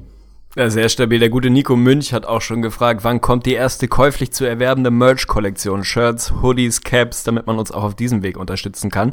Die gibt's ja so halb schon. Also da müssen wir vielleicht uns nochmal, wir beide uns einen Weg überlegen, wie man das auf ein bisschen, ja, prominentere Füße stellen kann, im Sinne von, dass wirklich dauerhaft irgendwie Caps und Geschichten zu erwerben sind von uns. Also was es ja schon gibt. Ich hoffe, ich äh, mache deiner Mom jetzt nicht zu viel Arbeit. Die Beutel, kann man die Beutel immer noch bestellen? Die guten IGVS-Beutel? Ich bin mir gar nicht sicher gerade. Vielleicht sollten wir da nochmal noch mal off-air drüber reden, bevor ich hier diverse Aufträge nee, das, vergebe. Das kannst du ruhig raushauen. Der ist theoretisch erhältlich. Also ich glaube, es sind bisher noch ziemliche, also keine Unikate, aber sehr limitierte Stückzahl. Ich glaube, es sind so boah, lass mich lügen, vielleicht acht IGVS-Beutel aktuell so im Umlauf. Also das ist schon noch sehr, sehr exklusiv, aber ein paar Leute haben sich den schon gegönnt, haben wir in der Gruppe mal, mal rausgehauen. Also falls ihr da Interesse habt und den mal vor allen Dingen sehen wollt, ist auf jeden Fall ein geiles Ding. Ich trage ihn selber fast jeden Tag, weil meine Mom da tatsächlich einen extrem stabilen Job, äh, Job gemacht hat, die ausgebildete Schneiderin ist und dementsprechend ist das Ding auch qualitativ wirklich hochwertig. Und ihr könnt dann ein kleines bisschen Werbung dann auch noch für uns machen. Also falls ihr Interesse habt, könnt ihr gerne mal irgendwie in die Gruppe posten oder uns eine direkte Mail schreiben, dann kriegen wir das schon irgendwie hin. Und längerfristig haben wir auf jeden Fall auch vor, so ein, so ein kleines Ding zu machen. Ich habe dir letztens schon mal so ein kleines Konzept gezeigt von einem Shirt, was ich sehr gerne in unseren Shop mit einnehmen würde. Überragend. Und auf jeden Fall und eine Cap oder so. Also das haben wir schon vor. Also wäre natürlich geil und ja, wäre einfach schön zu sehen, mal irgendwann schön auf der Straße jemanden zu sehen mit IGVS-Merch. Ja, finde ich auf jeden Fall auch gut. Vielleicht setze ich mich die Tage mal ran und baue uns mal so einen kleinen Shop zusammen, ob der dann schon direkt live geht oder nicht. Mal schauen. Zum Glück komme ich ja aus dem Bereich. Insofern, das kriege ich auf jeden Fall hin. Das und wenn deine Mom. Alter. Ja, Stell das dir mal vor, wir, du wärst das nicht. Was das für ein Stress wäre, da irgendwie. Ja, das wär ein ziemlicher Hassel. Zu hantieren. Ey, das ist echt geil. Nee, ich komme ja zum Glück aus dem Bereich. Von daher, wenn deine Mom da immer noch bereit steht als ausgebildete Schneiderin, finde ich tatsächlich äh, die Ansage gut. Wenn da wirklich äh, von vielen von euch Interesse ist, dann haut echt ein Posting in die Gruppe ins Gesicht von Staudemeyer. Dann können da andere Leute runter kommentieren und wir kriegen so ein bisschen Gefühl dafür, sind es irgendwie drei Leute, die gern Beutel hätten oder sind es vielleicht eher 30? Davon kann man dann auch ein bisschen abhängig machen, wie wir mit dem ganzen Thema Merch irgendwie umgehen. Muss jetzt nicht nur ein Beutel sein, sondern grundsätzlich. Also wenn es viele von euch gibt, die Bock auf ein Shirt, eine Cap oder was weiß ich was hätten, das macht natürlich für uns auch rein finanziell, weil es einfach ein Privatinvest von uns im ersten Schritt wäre, nur Sinn, wenn es irgendwie mehr als fünf Leute sind. Insofern postet gerne in die Gruppe, kommentiert drunter, schreibt einmal hier, ich auch oder was weiß ich. Dann können wir da ein bisschen Gefühl für entwickeln, wie viele Leute das wirklich interessiert und können dann schauen, dass wir da vielleicht mal die ersten Auflagen an Shirts und Caps und was weiß ich irgendwie raushauen. Wäre auf jeden Fall absolut stabil, wenn man mal so zufällig irgendwie durch die Straßen läuft und jemanden sieht, der ein Shirt von uns anhat. Also finde ich auf jeden Fall, äh, geht unter Hashtag LiveGoals, würde ich behaupten. Sehr gute Idee, auf jeden Fall macht das in der Gruppe, schaut da rein und haut uns das rüber und dann sind wir, glaube ich, mit der Frage so einigermaßen durch oder haben wir noch was vergessen? Nö, haben wir glaube ich nicht. Wir gehen mal wieder richtig rein ins Thema NBA. Ich leg mal wieder vor, Max A. Wosnitza wollte von uns wissen, welches Team, Quatsch, gar nicht, ich bin verrutscht. Oh nein, sorry, der kommt gleich. Wir sind bei Henrik Wilhoff erstmal. Der wollte von uns wissen, ob die Mavs ein Bounceback schaffen und soft tanken wie letztes Jahr oder es dieses Jahr durchziehen und Anschluss, was bedeutet das für Dirk Nowitzki? Da ich dran bin mit Vorlegen, würde ich sagen, nein. also tatsächlich, den Bounceback bei den Mavs sehe ich dieses Jahr nicht. Ich sehe ihn A, qualitativ nicht unbedingt. Ich sehe ihn auch äh, nicht als besonders sinnvoll an. Sie sind einfach schon so weit hinten. Also was haben sie bisher? Irgendwie 2 und 13. Das ist einfach schon was, äh, selbst wenn du jetzt sagst, alle bleiben fit, wir gehen all in und versuchen wirklich irgendwie das Beste, was wir liefern können, aufs Parkett zu bringen. Selbst dann machst du ja auf gar keinen Fall noch irgendwie einen Playoff-Push. Dann schaffst du es vielleicht, keine Ahnung, 13. in der Conference zu werden. Und da ist genau was geholfen? Ungefähr gar nichts. Also jetzt ist, glaube ich, der Zug absolut abgefahren. Ob das im Vorfeld der Saison geplant war, sicherlich nicht. Aber jetzt muss man es halt nehmen, wie es kommt und scheiße bleiben. Einfach Spiele verlieren, die jungen Assets, die es gibt, einen Dennis Schmitz irgendwie laufen lassen, was ja einfach eine, eine gute Situation ist, so, der kann sich im Moment austoben, hilft dir noch nicht wirklich, um Spiele zu gewinnen, aber kann sich entwickeln, also das ist irgendwie mehr oder weniger Win-Win. Was das für Nowitzki bedeutet, ich würde behaupten, nicht viel. Also der hatte ja schon angedeutet, das nächste Jahr auch noch spielen zu wollen, wenn der Körper so mitmacht wie bisher. So, zumindest hat er dieses Jahr keine großen Verletzungen, sondern kann auf dem Platz bleiben kriegt noch nicht unbedingt den Impact auf den Platz, den er gerne hätte, aber in einem tankenden Team halt auch schwierig. Ich glaube, dass das für Nowitzki, der wird so lange spielen, wie er das Gefühl hat, dass er noch mithalten kann. Natürlich würde der gerne in seinen letzten Jahren noch irgendwie mal Playoffs spielen und vielleicht eine kleine Rolle in einem ganz guten Team haben. Aber also Dirk Nowitzki wird erst die, die Schuhe an den Nagel hängen, wenn er für sich das Gefühl hat, ich kann es einfach nicht mehr auf dem Niveau, was ich von mir erwarte und was irgendwie notwendig ist, um zumindest ein bisschen zu helfen, dann wird er aufhören. Und wenn die Mavs nächstes Jahr wieder schlecht sein werden, dann wird er das irgendwie schade finden, aber dann wird er trotzdem weiterspielen. Ich glaube nicht, dass Nowitzki einen macht auf, ja, nee, also nochmal so ein Jahr im Mittelmaß habe ich keine Lust drauf. Der hat einfach so viel Freude am Basketballspielen. Solange sein Körper das zulässt, wird er spielen. Stand jetzt würde ich davon ausgehen, dass er nächstes Jahr auch nochmal auf dem Platz ist wenn der Körper ein bisschen zumacht im Laufe der Saison, dann war es das vielleicht auch, oder will ich noch nicht drüber nachdenken. Dirk Nowitzki spielt bis er 72 ist. ja, das wäre schön zu sehen. Aber leider in diesem Szenario, dass das erfolgreicher Basketball ist, so Thema Playoffs, das werden wir da schon relativ wahrscheinlich nicht mehr sehen. Oder zumindest dafür müsste er dann definitiv in Bankrolle wechseln und auch, ja, wahrscheinlich nicht mehr viel mehr als 20 Minuten spielen. Aber das macht er ja schon ohnehin nicht mehr. Aber das ist halt aktuell nicht, nicht so schön. Andererseits passt ja ganz gut, dass die Mavs-Fans immerhin noch so ein bisschen, ja, es wird nicht so eine Abschiedstournee wie bei Kobe sein, also definitiv nicht so eklig und auch nicht so, wie es ja, war ja phasenweise echt ein bisschen lächerlich. Das werden wir jo. bei einem Nowitzki nicht sehen, aber es ist ja immer schön, dass die Mavs da zumindest noch so ein bisschen was haben. Und es ist aktuell nicht immer schön, ihm zuzugucken, aber dennoch ist es ja, glaube ich, bei den Mavs-Fans aktuell schon noch so der Konsens, dass sich alle darüber freuen, Dirk Nowitzki einfach noch in dieser Arena zu sehen. Und das ist schön. Ich würde mich auch freuen, wenn er noch weitermacht und ich würde mich vor allen Dingen freuen, und das war ja auch Teil der Frage, wenn die Mavs in diesem Jahr schaffen, wirklich nicht so blöd zu sein und dann am Ende gerade wieder das Tanking zu verkacken, weil das ist ein Szenario, was ich schon wieder sehe, wenn dann irgendwie so 60 Spiele gespielt sind und die ersten Teams dann wirklich schon voll auf dem Gas sind mit dem, mit dem Tanking-Weg, dass die Mavs dann auf einmal wieder anfangen zu gewinnen. Also hoffentlich machen sie das nicht. Das war im letzten Jahr natürlich eine Riesenkatastrophe, weil was sie auf jeden Fall brauchen, ist, die müssen in die Top 5 kommen dieses Jahr. Die müssen ihren eigenen Job machen, also ihren Tanking-Job, um die Wahrscheinlichkeit einfach zu erhöhen, dass sie einen der Top-Picks bekommen, weil das werden sie brauchen. Nur Dennis Schmitz alleine und irgendwie Harrison Barnes und wen auch immer du da weiter mitschleppst, wird einfach nicht reichen für die nächsten fünf Jahre. Absolut bin ich bei dir und ich meine, die Bottom Five, wenn man so will, die sind halt auch schon mit ein, zwei anderen Schimmelteams irgendwie bestückt. Also dafür darfst du halt auch echt nicht allzu viele Spiele gewinnen. So, wenn ich in Richtung meiner Bulls guck, aktuell auch in Richtung der Hawks, die schlimm, schlimm aussehen. Die Kings machen keinen wahnsinnig guten Job, die Suns kann man nicht so richtig einschätzen. Aber da darfst du dir halt auch, das klingt immer so blöd, aber du darfst dir nicht zu viele Wins erlauben, wenn du wirklich, ja, wirklich schlecht sein so, willst. Ja, das ist halt Tanking. Mein Gott, ich will eigentlich nicht weiter darüber reden. Wir kommen zur nächsten Frage vom eben angesprochenen Max A. Wosnitzer. Der wissen will in dem Fall jetzt erstmal von dir, beziehungsweise du darfst als erster vorlegen. Welches Team hat aus eurer Sicht Stand jetzt mehr Potenzial? Die Knicks oder die Lakers? Da geht's auch um eine Frage, die vom Colin Coward, den ich nicht kenne, ehrlich gesagt, aufgeworfen wurde. Ob die Knicks nicht vielleicht ein besserer Fit für LeBron wären, falls der jetzt im, im Sommer die Cavs verlassen sollte, eher als zu den Lakers, vielleicht zu den Knicks. Also sind die Knicks mit Porzingis so weit, dass man sagen kann, die haben vielleicht schon jetzt irgendwie mehr Potenzial als die Lakers, die da immer so als, als Riesentalentschmiede gelten?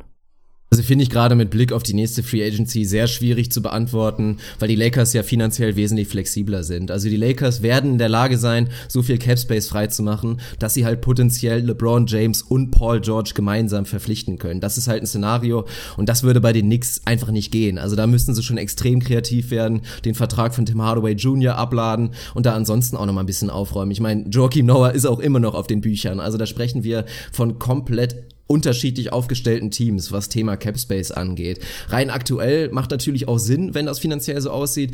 Würde ich auch fast sagen, Stand jetzt, wenn die Lakers halt nicht den zweiten Star verpflichten können, macht es definitiv mehr Sinn, zu den Knicks zu gehen, weil so ein theoretisches Porzingis-LeBron-Pairing kann man sich schon extrem gut vorstellen, klar. Und bei den Lakers fehlt natürlich aktuell absolut das Material, dass du sagen kannst, okay, LeBron James, mit wem willst du denn da groß spielen? Also wir wissen, dass er auch mit diesen Lakers in die Playoffs kommen würde und da einen soliden Push machen würde, aber es wäre dann definitiv kein Team, was in dem Westen in der Lage wäre, irgendwie zu, wirklich zu contenten. Und das ist etwas, was LeBron James einfach nicht machen will und deswegen sehe ich das aktuell auch noch sehr, sehr fraglich, ob er wirklich bei den Lakers landen wird. Bin ich, glaube ich, dabei. Also habe ich nicht ewig viel hinzuzufügen. Ich glaube tatsächlich, Stand jetzt haben die Knicks einfach mit Porzingis schon jemanden, wo man gut absehen kann, was das für ein elitäres Niveau wird. Der fehlt bei den Lakers ein bisschen. So, Lonzo wird, wenn er denn da hinkommt, noch ein paar Jahre länger brauchen. So, ansonsten hast du da halt deine, deine paar Talente, die irgendwie alle ganz nett sind, aber niemand, wo man sagt, da ist irgendwie Runaway, der kommende absolute Superstar schon da. Das ist bei den Knicks vielleicht so, andersrum, um auf das LeBron-Szenario zurückzukommen, was man so hört, wenn er geht, geht er relativ sicher in den Westen und ich sehe ihn jetzt nicht irgendwie nach, nach New York zu den Knicks gehen. Warum? Also dann kann er auch bei den Cavs bleiben. Von daher mal schauen, wo es dann wirklich hingeht. Stand jetzt würde ich sagen, die Knicks also die Lakers haben vielleicht insgesamt irgendwie mehr Talent akkumuliert oder sicherlich, weil bei den Knicks außerhalb von Porzingis halt auch nicht ewig viel da ist. Aber Porzingis ist zumindest so weit, wo man ganz klar weiß, wohin geht die Reise. Das ist bei den Lakers gerade noch nicht so, kann aber natürlich noch werden. Insofern einfach mal abwarten. Der gute Madhead, den ich vorhin schon angesprochen habe, hat tatsächlich eine Frage gestellt. Wusste ich nicht. Schöner Zufall auf jeden Fall. Und es geht tatsächlich um seine Sixers. Er spielt ein bisschen darauf an, wie ich es schaffe, irgendwie mich an, an ein, zwei Strohhalme bei den Bulls zu klammern, im Sinne von, Ihm hat es die letzten Jahre wohl geholfen, den Prozess bei den Sixers zu ertragen, weil er immer irgendwelche Lieblingsspieler hatte, wo man dachte, okay, wir werden die Spiel verlieren, aber keine Ahnung, ich freue mich auf 15 Minuten TJ McConnell, ich weiß es nicht, irgendwas, woran man sich klammern kann, um dieses Tanking zu ertragen. Er fragt mich, an wen ich mich klammer und ob der gute Bobby Portis nach seinem Schwinger gegen Mirotic bei mir ein paar Sympathien verloren hat. Ähm, vielleicht fange ich hinten an, ja, tatsächlich. Also ich mag Bobby Portis in erster Linie für sein Skillset, so, insofern versuche ich das ein bisschen zu trennen. Ich bin jetzt nicht Die Hard Bobby Portis Fan, weil ich den Off-Court, sofern man es beurteilen kann, irgendwie total geil finde, sondern ich mag sein Skillset, ich mag irgendwie seine, seine Beweglichkeit. Das ist einfach eher ein sportliches Ding. Von daher, da bleibe ich Fan von seinem Skillset, wenn man so will, auch wenn ich da einer von fünf Leuten in Deutschland bin. Jemand, der jemandem anderen voll ins Gesicht schlägt und ihm das Gesicht bricht, finde ich prinzipiell schwierig. Ich gehe jetzt einmal kurz. Du machst Du musst kurz bissen. Ja, finde ich okay. Ich war halt aber auch nicht dabei. Also bin da, glaube ich, auch immer ein bisschen vorsichtig von außen zu sagen, was soll das so? Also ich meine, jemand, der jemand anderem das Gesicht bricht, der hat offenbar einen riesen Fehler gemacht, so. Aber ich war halt auch nicht dabei und kann nicht sagen, was da irgendwie dazu geführt haben mag oder nicht. Von daher, bei meiner Sympathie für ihn blende ich das ein bisschen aus, einfach weil es in erster Linie ums Sportliche geht. Wenn du mich fragst, der gute Madhead, ob Markan die Eins ist in meinem, in meinem äh, Bulls Stroheim Ranking, auf jeden Fall. Also ich glaube auch mit Abstand, vielleicht ist er sogar der Einzige. Das haben wir auch in der Road to Doncic im normalen Podcast schon ein paar Mal gehabt. Der Typ ist halt real mit seinem Skillset. Das wird kein Top Ten Guy sein, aber das Skillset ist schön, gefällt mir, kommt gut in die Liga, macht einen guten Eindruck, ist irgendwie offenbar auch ein reflektierter Typ. Skir, skir, das gefällt Ich wollte mir. sagen, dass ich wieder da bin. Habe ich mir fast gedacht. Insofern, ja, Markan ist meine Eins gerade im, im Bulls Sympathie-Ranking, wenn man so will. Ich liebe Robin Lopez, auch wenn er nicht mehr ewig lang bei der Bulls sein wird, vermutlich. Das sind so die Strohhalme und der andere Strohhalm müssen wir nicht überreden. Also der größte Strohhalm, der ist nicht mal ein Strohhalm. Ich weiß, ich weiß gar nicht, was das ist. Das ist eine Pipeline. Ist natürlich Luka Doncic. Also mein Lieber, das ist der große, große Strohhalm, an den ich mich klammer für diese Bulls Tanking-Saison, wenn es denn Doncic wird und so weiter und so fort. Aber bisher kann ich es ganz gut ertragen. Es sind aber auch erst, weiß ich nicht, 15 Spiele und nicht wie bei den Sixers drei Jahre. Insofern äh, kommt sicherlich auch nochmal eine Phase, wo ich keine Strohhalme mehr finde. Das wird wohl so sein. Ich freue mich jetzt schon. Also der Draft wird sowas von spektakulär 2018. Alter, das wird heftig. Community. Da müssen wir auf jeden Fall, also du musst dir frei nehmen, du musst nach Köln kommen, wir müssen einen Livestream machen, wirklich oder eine Live-Show, was auch immer, wirklich einen Live-Draft kommentieren und dann möchte ich einfach nur dein Gesicht sehen, wenn du dann ausrastest, weil die Bulls entweder ihn nicht bekommen haben oder jemand anderes an eins, zwei nehmen, oder ja. drei gezückt haben. Das wird herrlich. Ja, absolut. Ich muss jetzt auch nochmal schiffen, von daher Ja, dann kannst du die eine nächste Frage. Frage beantworten. Der gute Max May hat auch äh, relativ viele tatsächlich gestellt. Ich will dir die Option geben, nochmal ein bisschen über die Lakers zu reden. Er will wissen, das Thema Luol Deng und dass man offenbar einen First Rounder plus Julius Randle braucht, um ihn loszuwerden. Wie stehen wir dazu? Wie stehst du dazu? Ich muss schiffen.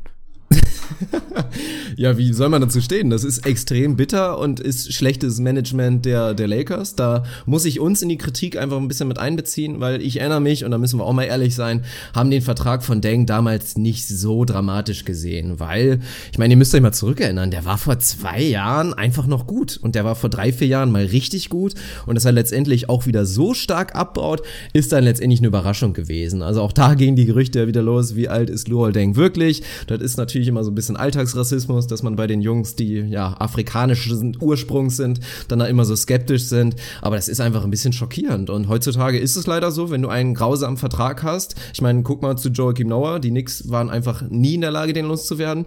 Da muss man da echt, ja, bittere Pille beißen. Und bei den Lakers, ja, wenn sie es so hinbekommen, dann würde ich sagen, da ist noch ein okayer Deal. Also bei Randall bin ich persönlich jetzt nicht so positiv gestimmt, dass ich da super traurig wäre, den abzugeben. Dass der kein Plan ist, der Lakers zukünftig, ist irgendwie klar für mich. Natürlich wäre es schön gewesen, wenn du für Randall einfach so selber Wert bekommen hättest und den nicht einfach dann so ein Deal mit reinschmeißen müsstest. Aber weil ich gehört habe, dass Arne wieder da ist, ja, beende ich damit meine Meinung. Ist halt so, ist bitter. Das äh, nehme ich als Zusammenfassung einfach mal so hin. Ich habe gerade ungelogen, ich habe so viel Tee getrunken, dass ich gerade destilliertes Wasser gepisst habe. Also absolut spektakulär. Wirklich spektakulär. Farblos, Mit deinem 0,7 geruchlos. Strahl.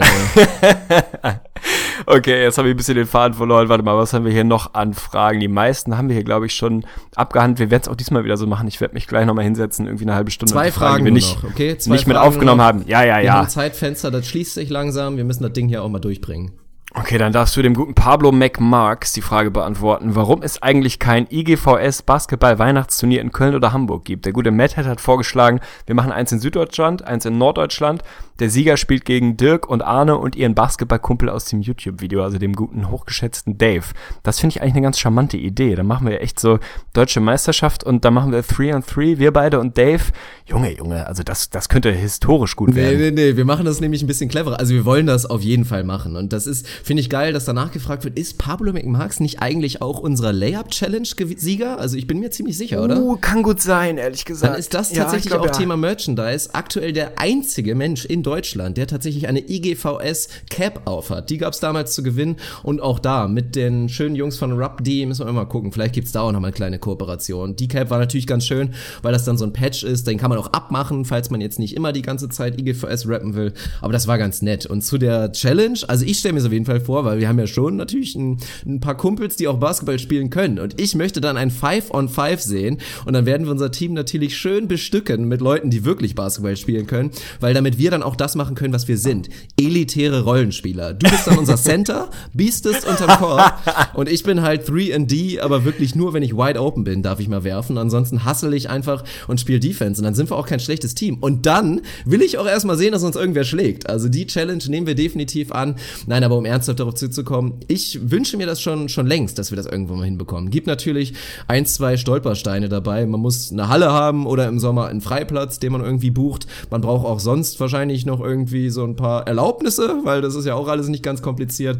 Aber wir haben da auf jeden Fall Bock drauf. Und wenn irgendwer von euch uns da ein bisschen unter die Arme greifen könnte oder Leute kennt, die in der Lage wären, so ein Event mit zu organisieren mit uns, dann schreibt uns bitte an, weil wir hätten da tierisch Bock drauf.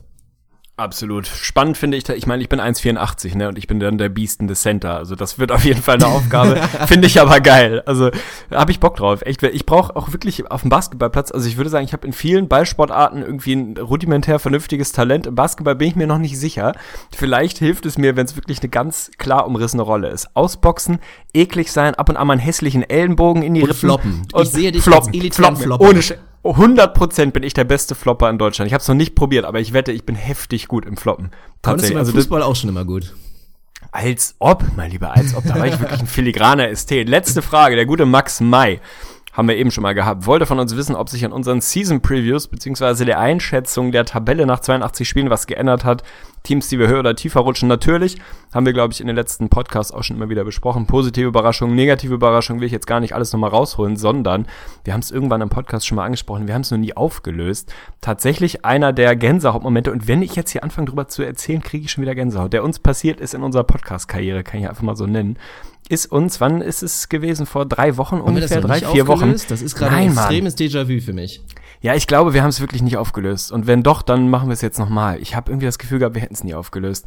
Keine Ahnung. Auf jeden Fall haben wir unsere Previews gemacht und jedes Team ja auch mit einem tatsächlichen, mit einer, mit einer Number, also mit einer Nummer an Wins, wirklich mit einer Zahl, einer definitiven Zahl an Wins festgehalten in unserer Tabelle. Haben da ja sehr, sehr früh mit angefangen mit den Previews. Ich hoffe, ihr habt sie alle gehört. Und haben dann von irgendwem, dessen Namen ich gerade nicht mehr parat habe, leider eine E-Mail bekommen, dass uns aber schon klar ist, dass es insgesamt 1230 Wins sein müssen, damit es mathematisch hinkommt. So, wir beide natürlich irgendwie, ja, ey, also darum geht's jetzt nicht. Es geht irgendwie darum, Teams ungefähr einzuordnen. Werden sie besser, werden sie schlechter, keine Ahnung, bla, blub. Ich habe die Geschichte wirklich schon mal erzählt, merke ich gerade, oder? Scheiße, ich glaube, ich habe sie wirklich Jetzt schon mal musst du auch erzählt. weitermachen. Komm zum Punkt. Und Es ist richtig trist. Es ist auf jeden Fall, ich krieg trotzdem gerade Gänsehaut, weil ich dann irgendwann mich hingesetzt habe und am Ende der Rankings, wo wir nie nachgerechnet oder irgendwas sonstiges gemacht haben, das alles in Taschenrechner getippt habe und wer nochmal nachrechnen möchte, unsere Previews, das, was wir am Ende jeder Folge zum Team an Wins festgelegt haben, alles zusammen aufaddiert, ergibt exakt 1230 Wins. Also so viel Schwein muss man mal haben. Haben wir offenbar irgendwie intuitiv sehr, sehr stabil gemacht. Oder du hast es vorher ausgerechnet und mich so ein bisschen mit so Twisted Psychology immer dahin gedrückt, damit das auch wirklich rauskommt. Das, jetzt kriege ich hier so eine Verschwörungstheorie. Ich weiß es nicht. War auf jeden Fall Das geil. werde ich nicht auflösen. Finde ich schön, dass du da so ein bisschen Skepsis hast. Nein, Quatsch. Also, ich würde erstmal das Skill-Schwein-Ratio so bei 80-20 sehen. Also, da gehört auch ein bisschen Können zu, dass man da letztendlich landet, weil wir ja schon natürlich impulsive Typen sind und auch ganz gern mal vielleicht ein kleines bisschen subjektiv unterwegs sind. Das soll einen ja auch irgendwie ein bisschen ausmachen. Wir wollen ja nicht hier so rein analytisch unterwegs sein.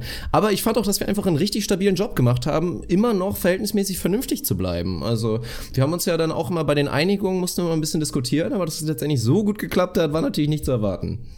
Absolut stabil. Ich würde sagen, damit belassen wir es bei dem Vögel. Das soll ja eigentlich auch immer mal ein bisschen. Ja, dass wir jetzt gar nicht auf die Frage eingegangen sind, ne? Weil der eigentlich ja wissen wollte, naja, egal.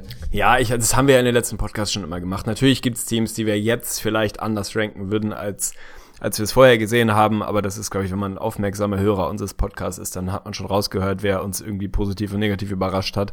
Das ist ja, glaube ich, kein großes Geheimnis. Und abgerechnet wird immer noch hinten. Also schauen wir mal, wie wir dann am Ende der Saison liegen. Ansonsten alle anderen Fragen, die wir jetzt hier nicht mit reingenommen haben, werde ich gleich mich einfach nochmal kurz eine halbe Stunde hinsetzen und in der Gruppe Boah, beantworten. Das ist krass. Schaut an dich. Damit, ey. Ja, soll ja jeder auf seine Kosten kommen und wir haben die meisten irgendwie mindestens am Rande thematisiert. Ich freue mich auf jeden Fall, dass der Vögel wieder ja, wieder live ist sozusagen. Es macht Spaß. Also Vögel ist einfach geil, das sollten wir beibehalten, den ab und an mal einzustreuen, in welchem Rhythmus auch immer.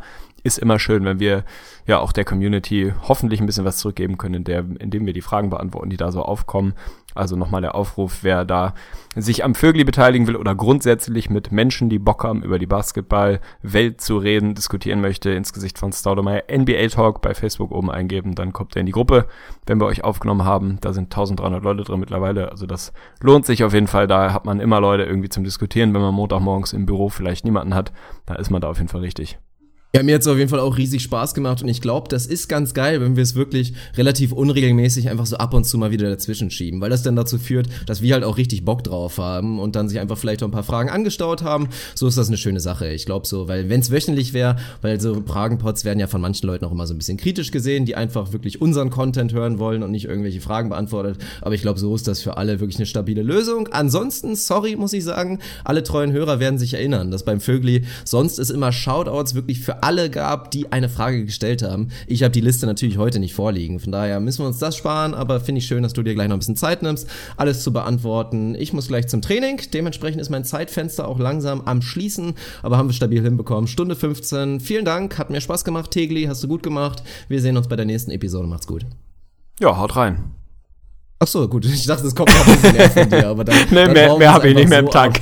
Und ansonsten haue ich jetzt nochmal wirklich von gestern, auch dann nicht, das war glaube ich von vorgestern, unfassbares Highlight. Die Hawks können sich keine Autotune-Maschine leisten. Also da sieht man mal, wie wichtig das nicht nur bei uns ist, Autotune, sondern auch bei den Hip-Hop-Größen, die es so gibt. Ich hau mal einen kleinen Clip von dem Auftritt Halbzeitshow 21 Savage bei den Atlanta Hawks raus. Das war unfassbar. Haut rein.